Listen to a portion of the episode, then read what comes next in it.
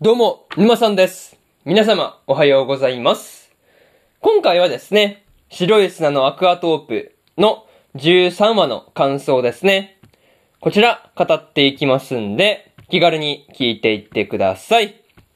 というわけで、早速ですね、感想の方、入っていこうと思うわけですが、まずは、一つ目ですね。まさかの営業というところで、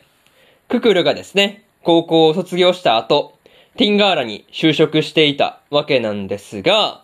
まあ、配属先がですね、予想外の営業部だったっていうところはですね、いや、これはね、見事に、こう、予想外というか、まあ、なんとも意外なところではありましたね。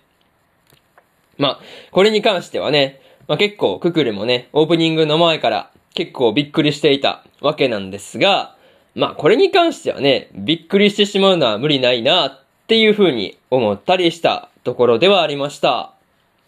まあしかもね、同じ新入社員である会の方はですね、普通に飼育員として採用されているっていうところがですね、まあこれまた何とも言えない感じではありましたね。そう。なんかね、そういうところが何とも言えない感じではあったんですが、まあね、こう、ククルの配属先の営業部にはですね、カリンがいたっていうことに関してはですね、まだラッキーだったなっていう風に思ったりしました。まあ、とはいえね、とはいえこう、仕事中はそこまで話すことはできなさそうな感じではあったんですが、まあ、全然ね、いるいないの問題だったら、全然いてくれるだけでも違いますからね。なんかそれに関しては本当に良かったなっていう感じでした。あとはね、こう営業部の方で、まあこうジムのバイトをしているあかりがね、めちゃめちゃこうククルのほっぺたをね、気に入っていたわけなんですが、なかなかね、なんかこう、ほっぺたをツンツンしてるところが、もう本当にこれはね、なんていうかね、微笑ましい光景だったなっていうところですね。まあそういうところで、まず一つ目の感想である、まさかの営業というところ終わっておきます。でですね、次、二つ目の感想に入っていくんですが、人間関係に問題がというところで、まあね、えー、飼育員であるエイジがですね、カイトの話の中で、まあこう、ティンガーラ内でのですね、人間関係の悪さというか、そこについて触れていたわけなんですが、まあ本当にね、エイジの言う通り、なんだかんだでこう、まあ、そこがね、一番の問題っぽいなっていう風に感じた話ではありましたね。そう。その辺はね、すごいこう、伝わってくるところではあったんですが、まあ、人間関係の悪さというかね、その辺に関しては営業部の方はね、まだマシっていう感じがあったんですが、まあ、クグルとスワ副館長の方ですね、はもうちょっと、なんていうかね、仲良くできたらいいと思うんですけどね。なかなかこう、うまくいくにはもうちょっと時間がかかりそうっていう感じではありましたね。またね、こう、まあ、飼育部の方は、まあ、チユとカオルの二人がですね、ガマガマからやってきた海ヤンとかね、クーヤとうまくいっていない感じではあったんですが、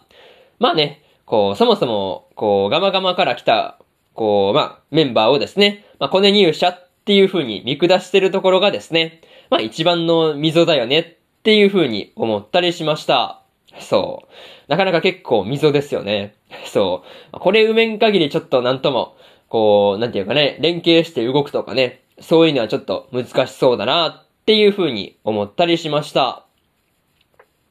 他にもね、営業部よりも飼育部の方がね、関係が悪そうだったんですけど、まあ営業部とね、飼育部自体ね、この間にも溝があるっていうところがね、まあこう、諏訪の話とか、旅行の段取りとかね、そういったところからこう、伝わってくる話ではありましたね。そういうところで、二つ目の感想である、人間関係に問題が、というところ、終わっておきます。でですね、次、三つ目の感想に入っていくんですが、先が思いやられるというところで、ククルがですね、慣れない仕事で苦労していたわけなんですが、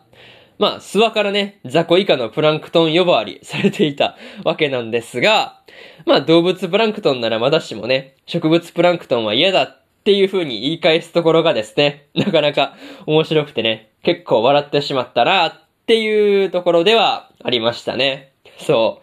う。結構思い出しただけで笑えてくるんですよね。そうそうそう。まあね、それは一旦置いといて、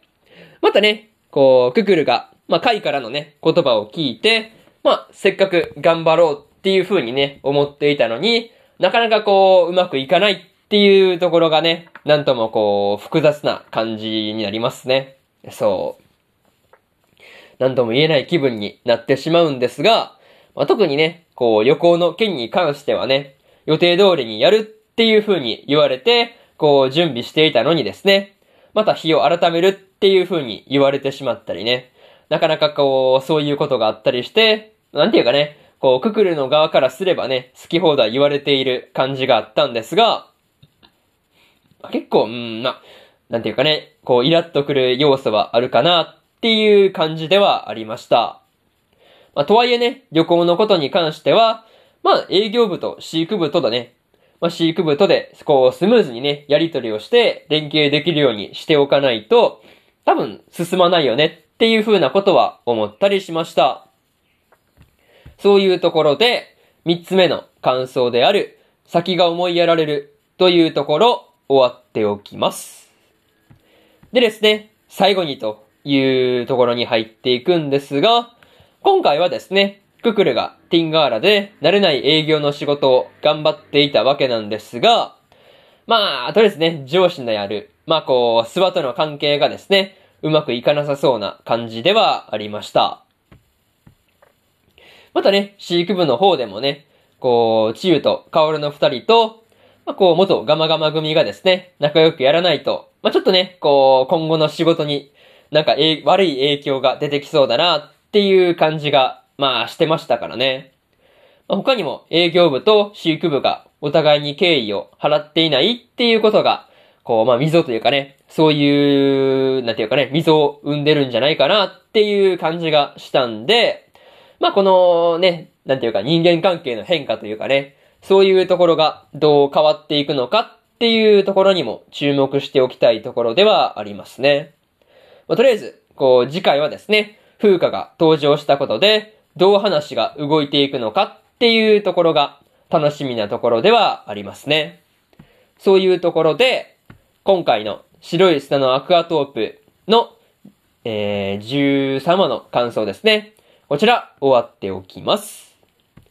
でですね、今までにも1話から12話の感想はですね、それぞれ過去の放送で語ってますんで、よかったら過去の放送もね、合わせて聞いてみてくださいという話と、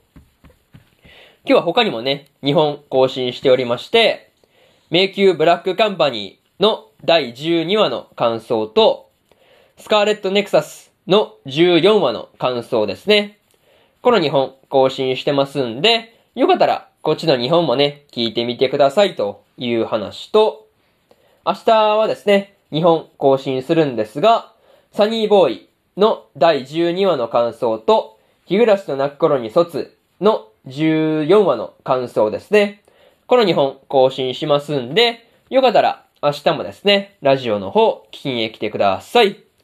というわけで、本日2本目のラジオの方終わっておきます。それでは、えー、次回の放送でお会いしましょう。それじゃあまたねバイバイ